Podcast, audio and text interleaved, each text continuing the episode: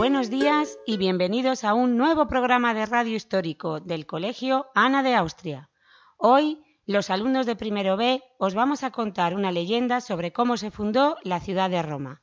Esperamos que os guste. Rómulo y Remo.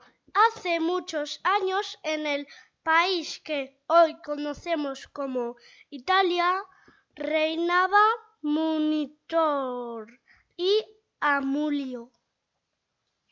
Un buen día para reinar solo Amulio echó a su hermano y a todos los hijos de este. Únicamente quedó Resilvia a quien Amulio encerró en el templo de la diosa Vesta.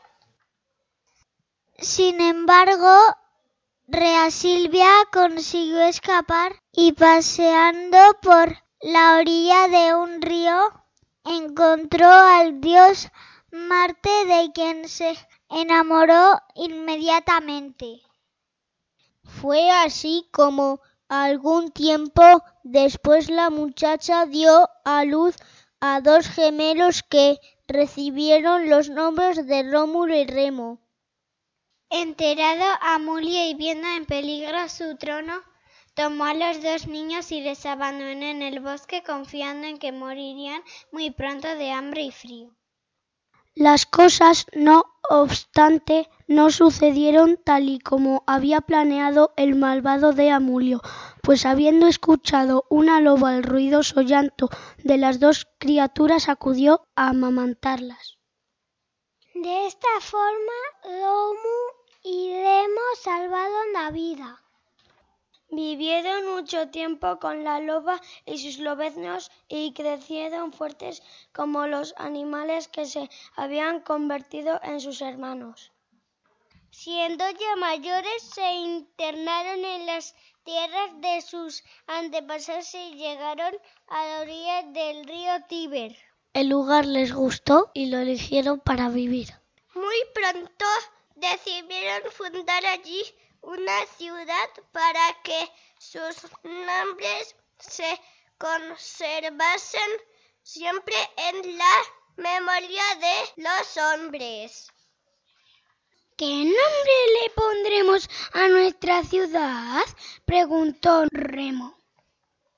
Se llamará Roma, contestó Rómulo. Así se sabrá siempre que fui yo su fundador.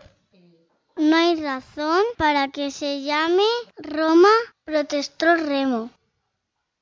Es más justo que lleve mi nombre. Durante un rato discutieron con indignación. Por fin, Remo propuso que fuesen los dioses quienes lo dispusieran. Los dioses anunciaron que el nombre lo decidiría que enviase el pájaro más grande. La idea fue inmediatamente puesta en marcha. Remo subió a un pequeño promontorio y cuando apenas habían transcurrido unos minutos vio pasar por encima de su cabeza a un pequeño cuervo.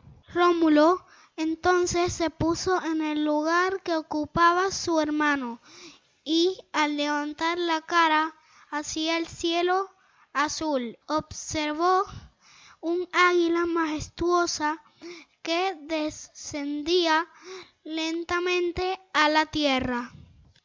Rómulo había vencido. La ciudad se llamaría Roma.